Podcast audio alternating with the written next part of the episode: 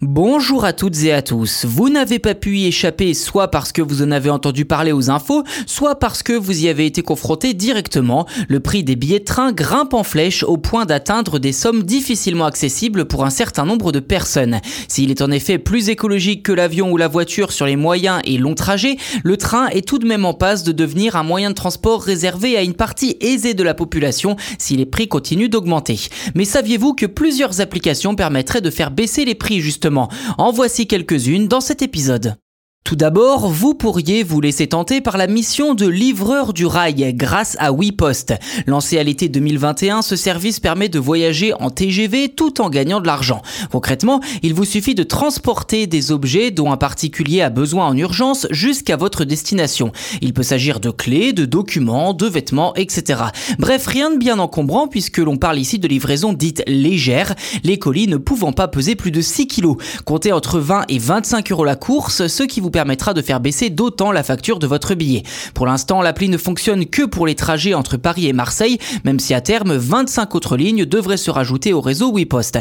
Aujourd'hui, plus de 9000 personnes sont déjà inscrites sur la plateforme et petit conseil des fondateurs que je cite, n'hésitez pas à vérifier le contenu de l'envoi avec l'expéditeur et lui demander une pièce d'identité si vous avez peur de servir de mule en transportant des produits illicites comme de la drogue, voire même en cas de doute, refuser carrément le transport.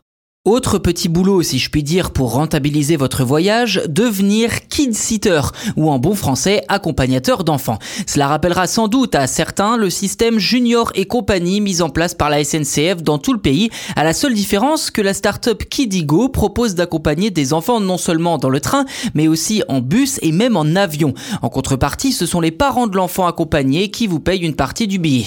Petite condition, s'acquitter d'un abonnement mensuel de 9,90€ sans engagement et avoir un casier judiciaire vide. Bah oui, hein, les enfants ne sont pas mis entre les mains de n'importe qui. À noter que si vous ne voyagez pas, vous ne payez pas. À ce jour, 50 000 personnes sont déjà inscrites et proposent un dédommagement minimum de 30 euros, même si dans quasiment 7 cas sur 10, les utilisateurs payent l'intégralité du billet de l'accompagnateur. Je cite Kidigo, si vous accompagnez des enfants sur un aller-retour tous les deux mois, donc seulement une douzaine de trajets par an, vous pouvez gagner ou économiser environ 240 euros au total.